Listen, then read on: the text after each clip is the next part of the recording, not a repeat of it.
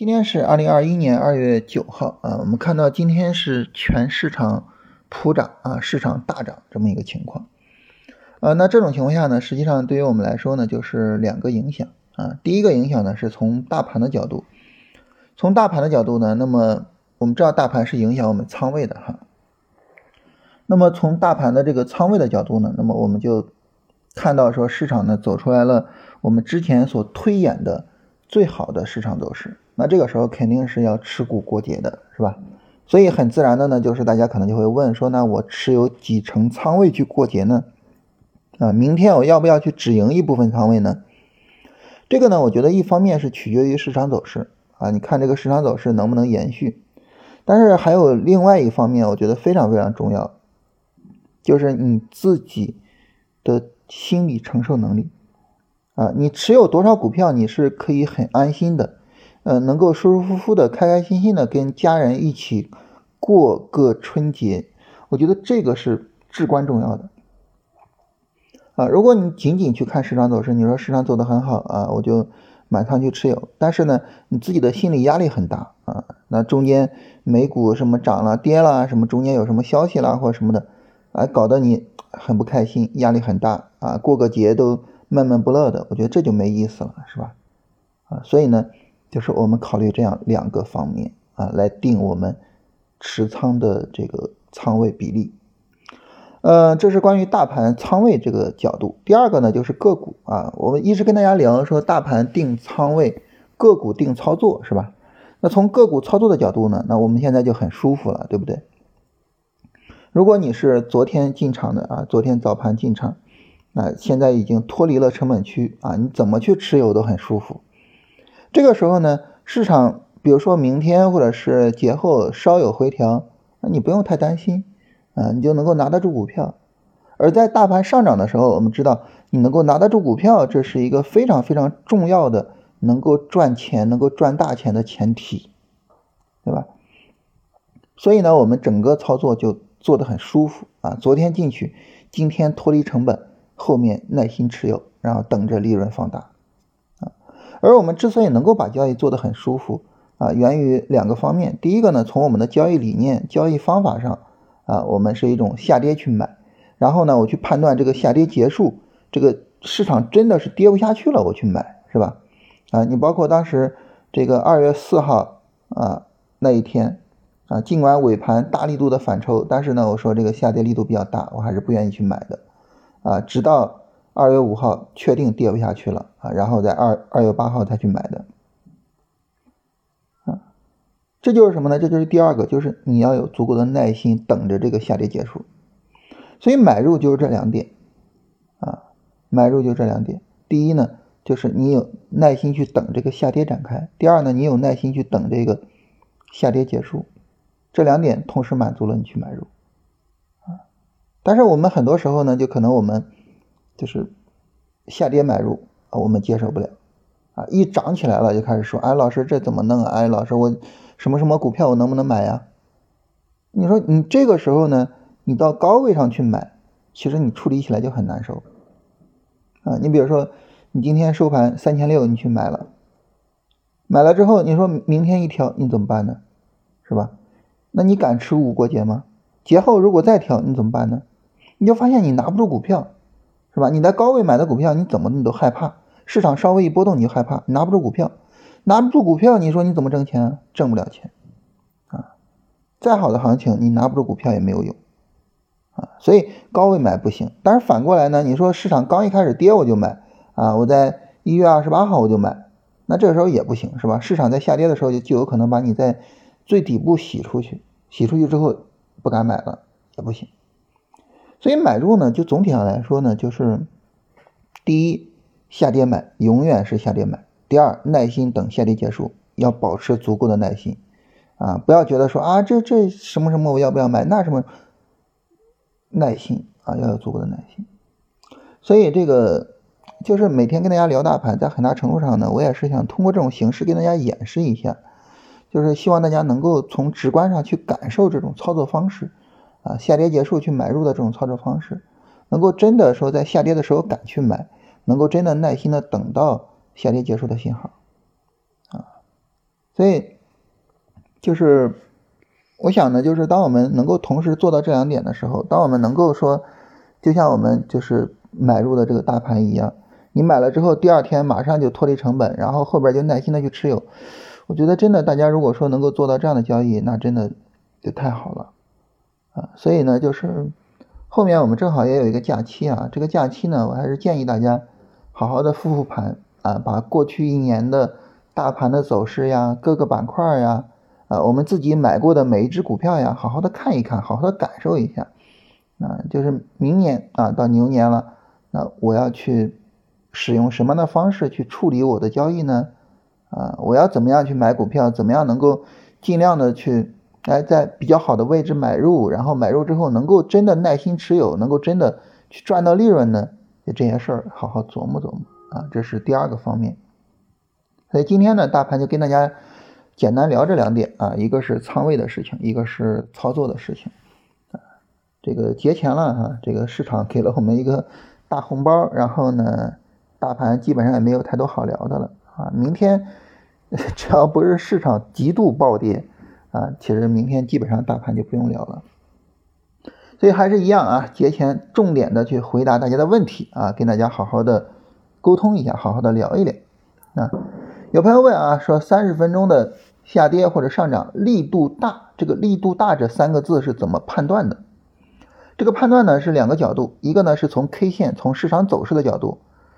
如果说一波行情时间长、幅度大、速度快，就是力度大；反过来就是力度小。第二个呢，是从成交量的角度啊，如果说放量就是力度大，反过来就是力度小。那今天呢大阳线是吧？从 K 线的角度呢是力度大，但是呢今天没有放量啊，从量的角度一般。啊，你像七月初还有呢一月初，去年七月初跟今年一月初啊，这都属于是力度大的行情啊，就是持续时间长。空间大，速度快，放量啊，这个典型的力度大。那当然，大家说，那你这是日线呀？那我问三十分钟啊，三十分钟一个道理啊，都一个道理。你像这位朋友问啊，就是第二位朋友问说，三十分钟底部结构，什么叫三十分钟底部结构？三十分钟底部结构本质上就是一波三十分钟短线下跌展开，但是呢，下跌力度小啊，但是下跌力度小。那这个时候，其实我们就可以以前面这一次我们买入举例子来看一下。首先啊，就是从呃一月二十五号一路下跌啊，跌到这个一月二十九号，大家很明显说这三十分钟下跌力度大是吧？持续时间长，幅度大，而且呢，呃每一波的速度都很快。然后呢，二月三号到二月四号这个下跌，大家可能觉得你这一波下跌，这不是一个底部抬升吗？这不是底部结构吗？这是底部结构，但是底部抬升、底背离这种底部结构其实都不是本质。本质是什么呢？本质就是三十分钟下跌力度小，也就是时间短、幅度小、速度慢，对吧？这是本质。那请问，二月三号、二月四号这个下跌符合这个本质吗？不符合。所以尽管二月四号的。下午市场大力度的反弹，但是在二月四号收盘之后，我依然说，如果做大盘，我是不会去买的，啊，我要再等一次三十分钟下跌，啊，然后呢，我们等就等到了二月五号的三十分钟下跌，然后呢，我们就在二月八号买了。为什么二月八号这能买了呢？为什么二月五号这个下跌没问题了呢？时间短，幅度小，速度慢，啊，这就正儿八经的就靠谱了。包括这个二月八号下午这个下跌是吧？昨天下午这五根 K 线，我说这个力度大概率的是要涨起来的，对吧？今天怕就直接就爆了嘛，啊，这种力度你就不用担心啊。所以，呃，你说什么是三十分钟底部结构啊？本质上来说就是一波三十分钟下跌力度小，这个时候我们就可以买了。我们经常说等三十分钟底部结构买入是等什么呀？就是等这个，啊，就是等这个。然后有朋友说宁德时代啊，这个买了宁德时代，然后小有盈利啊，然后准备明天去卖啊，包括今天也卖了三零零八九六啊，爱美克啊，今天也卖了爱美克啊，然后呢，这个都是龙回头的这种思路是吧？其实尤其是爱美克啊，特别强啊，然后说非常感恩这个老师的龙回头理论这个事情呢，跟大家聊两点。第一个呢，就是看你的操作啊，很明显的就是超短线的操作啊，而不是短线操作。那做超短呢，这个时候你要特别注意一下，它跟做短线还不太一样。做超短一定要做市场中最强的、走势最好的板块啊，这个还不太一样。第二个呢，就是关于说这个龙回头理论啊，让自己感觉到就是非常受益。这个事情呢，就是跟大家聊一下，做在周末的时候啊，我们这个二十一天训练营啊的直播的时候，我也在说这个事儿。我说龙回头战法让大家感觉到醍醐灌顶啊，让大家感觉哦哇这个好，哎呀这个我我一听我就认同。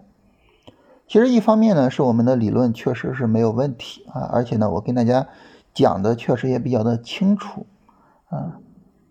但是另外一方面，我觉得是什么呢？就是大家真的是和这个理论有缘分，包括我本人哈，我自己看了那么多的交易相关的书，我自己做了这么多年的交易，我最终把这个理论总结为龙回头战法，实际上也是因为我跟这一套战法有缘分。那这个缘分怎么讲呢？说白了哈，就是我们自己在交易、在看盘的过程中，我们会形成一些朴素的市场认知。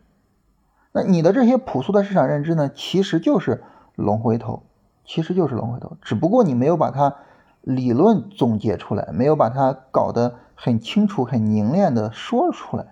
然后呢，我搞出来之后呢，我跟你一说，你马上就哦，这这跟我想的是一样的。哎呀，我很容易就能接受这个东西啊！我深入学了老师这个理论，能够把我的那个朴素的市场认知搞得特别的清楚、清晰，能够更好的指导我的操作，这就叫缘分啊。就像巴菲特说的，就是你要么呢，就是能够在五分钟之内接受价值投资，要么呢，你这辈子都接受不了。但这句话说的就有点太极端了哈。但是道理是这么个道理，就是你跟他有缘分，五分钟你就能够接受；没有缘分，那就没得说了。啊，那大家呢就一听龙回头啊，这个好，就是有缘分，本质上来说就是有缘分。为什么我昨天说这个跟朋友聊交易啊，感感觉到幸福感爆棚？就是你身边的这些人都是跟你有缘的人，哇，这个感觉就是不一样啊！他就跟你聊天就是聊不上啊，没办法去去沟通，那这完全感受不一样啊！所以这是一个真的是一个幸福感爆棚的事情。有朋友说二月四号没进场，少赚不少啊。这个呢，其实取决于你自己的股票的情况啊。还是那句话，大盘定仓位，个股定操作。大盘把你的仓位定了啊，操作上不用太顾忌啊。我们跟大家演示呢是演示大盘，但是呢，大家在做的时候就是个股定操作啊，这个还是很重要的，要注意一下。呃，妙可蓝多怎么样啊？妙可蓝多这个走势，首先啊，毫无疑问的上涨趋势，然后上涨波段非常非常强啊。包括我们之前这个在一月末选股的时候，也曾经把妙可蓝多选出来过。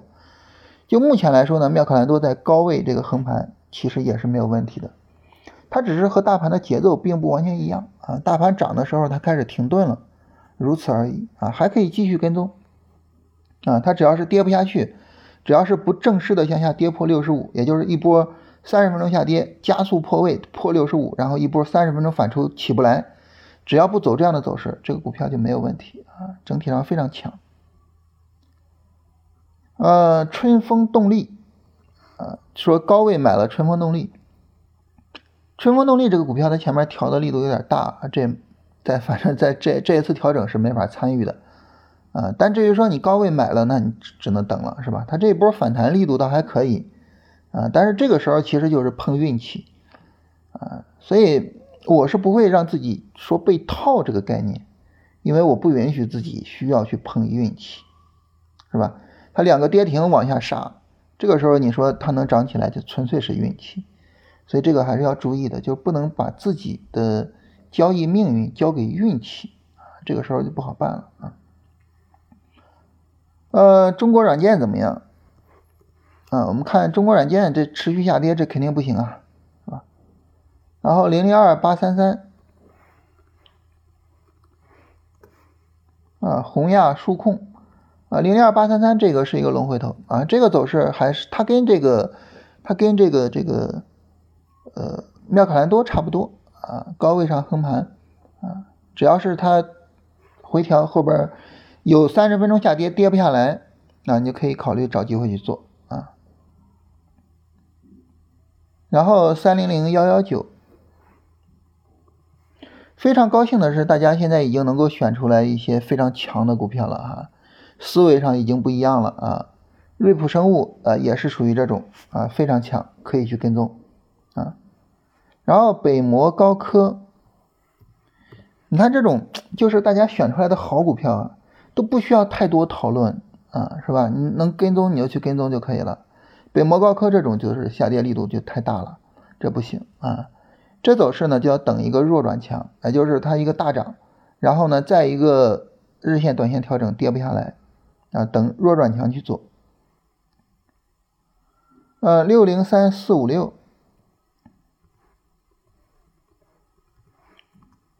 九州药业这个也没问题啊，这个也没问题。啊，它中间有两波下跌啊，就是一月二十六号跟二十七号，还有呢就是二月一号跟二号，这调整有点大啊，这个阴线有点大，但是。它整体上不破位没问题啊，它只要不破三十八块五，这个走势还是挺不错的。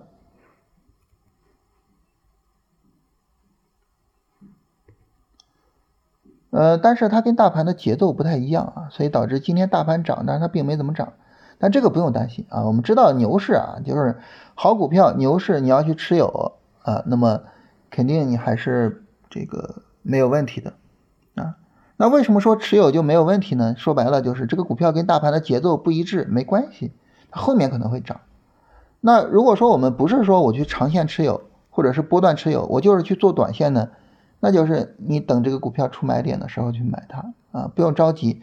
你等它一个三十分钟下跌展开了，你发现就是跌不下去啊，下跌力度就是减少了，这个时候你再去买它，往往这个时候呢，它只是跟大盘的节奏不一致啊，它整个走势。啊，整个行情并没有什么问题啊，所以这个要注意一下啊，就是操作不用着急，然后呢也不用担心说市场涨它不涨这咋回事啊？啊，就是正常的节奏不一致啊，大家多复盘就能够发现啊，个股跟大盘节奏不一致其实是很正常的走势啊。万丰奥威是一个什么情况？万丰奥威这属于就是持续下跌的啊，这种走势不行。啊，啊有朋友说这个老师指引的方向是对的啊，深有体会啊。这个做强势股呢，心里边确实是比较有底的。这个事情呢，还是那句话，就是大家的可能你自己的朴素的市场认知就已经是这样的啊。我只是把理论给你梳理出来了。有朋友说这个怎么形成自己的股票池啊？就是你每天啊去看一下这个走的比较好的板块。啊，这个板块呢，呃，就是市场好的时候，可能会有很多个板块走的特别好，没关系，你都记录下来。市场走的差的时候呢，可能板块比较少啊，都做好记录。然后呢，这些板块里的这个比较强的股票也去记录好它啊，然后呢，就去持续的跟踪这些比较强的板块、比较强的股票啊，然后你慢慢的就形成了自己的股票池啊。而且呢，你在跟踪的过程中，你会发现，短时间来说比较强的板块，往往就是那些，往往就是那些，啊，然后呢，你不断的去跟踪那些，不断的去挣那些板块的钱，啊，这就是什么呢？这就是短时间形成的一个市场的主流板块，啊，不断的去跟踪这个主流板块。有朋友问骆驼股份，啊，骆驼股份。这个它前面这个调整有点大了啊，所以它需要一个呃强力拉升之后呢，一个弱回调啊，来确认整个调整结束。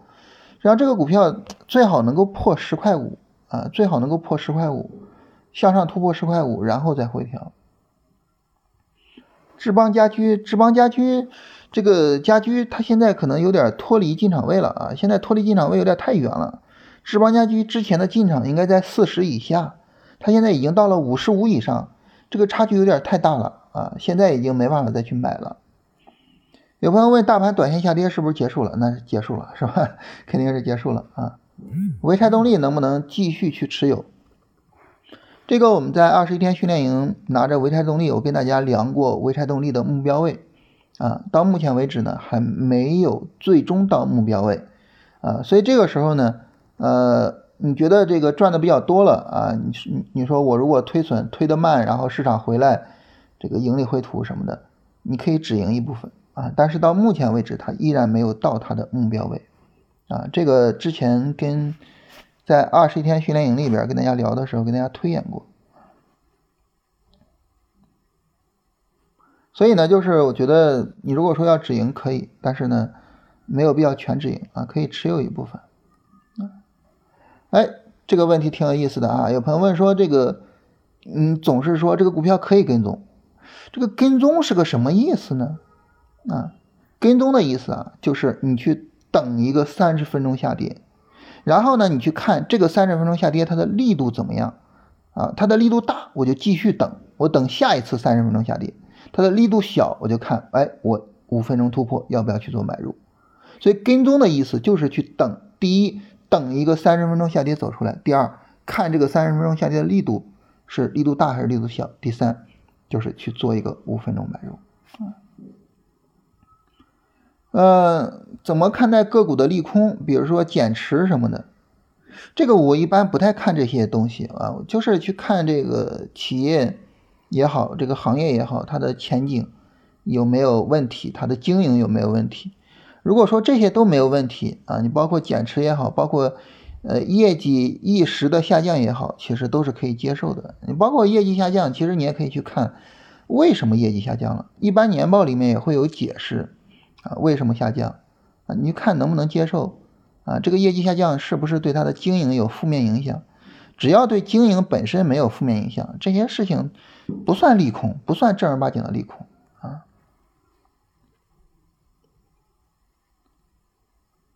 啊，有朋友说这个我也是看三五五零啊，目前是八成仓位，这个仓位呢，大家可以根据自己的情况去定啊。我只是跟大家聊一些我个人的看法，跟大家交流啊。有朋友问说，这个昨天的五分钟没有拉升出红柱，为什么可以作为突破位置？这是有两个啊，第一个是昨天高开之后大幅度拉升，这是一个在五分钟上很强有力的拉升，所以这个上涨是有效的。另外一个呢是拉升之后在五分钟上的调整，调整的时间非常长，这个下跌是非常有效的，一个有效的上涨，一个有效的下跌，形成一个高点啊，形成一个高点啊。啊，有朋友说什么叫曼德拉效应啊？我昨天提了曼德拉效应。曼德拉效应的意思呢，就是，呃，就是很多人呢，可能就是感觉好像在报纸上看到过很多次曼德拉去世了，啊，然后呢，就由此呢，心理学家就说就是曼德拉效应，就是这个事情可能是刚发生的，啊，但是呢，你就感觉它好像以前也发生过，啊，就叫曼德拉效应。这个曼德拉效应的原因啊，是因为你的记忆。发生了一些错乱啊，就是这个长期记忆区和短期记忆区发生了一些错乱。它本身是一个短期记忆的事情进入到你的大脑，结果呢，它直接进入到了长期记忆区，让你认为这是一个很久之前发生的事情。我昨天在看那几只股票的时候，我就感觉以前好像跟大家聊过那几只股票，所以我不知道是不是这个我记忆出问题了。呃，有朋友说木源啊，木源这个是不是有一个角度调平的过程？啊，这个一开口就很专业啊，这这应该是二 二十一天的学员啊，一月八号到一月二十五号的下跌，它这个是这样哈，那么一月八号到这个一月十五号，这是一个急跌的过程。啊，然后一月十五号到一月二十五号，这是在底部横盘的过程。然后呢，一月二十六号向上突破。好，一月二十六号向上突破之后啊，这个时候，如果说你对猪肉的逻辑也很认可，然后呢，你发现三十分钟下跌跌不下去了，实际上是可以去参与的啊，实际上可以参与。但是呢，你说这个从一月八号到一月二十五号算不算完成了一个调平过程？不算啊，因为整体上的力度还是比较大的。主要是一月二十六号向上突破之后，这个事儿啊，还是一个重点，就是不要恐高，对吧？你只要认为市场是一个很好的市场，啊，猪肉很强，牧原很强，那么它的行情不会是这一星半点，不会是就差这一根阳线，就差这百分之八。如果你不是这样想，你没关系，你就持续跟就行了，啊，持续去跟踪市场就行了，今天的买点是针对一月二十五号以来的下跌在日线上的买点吗？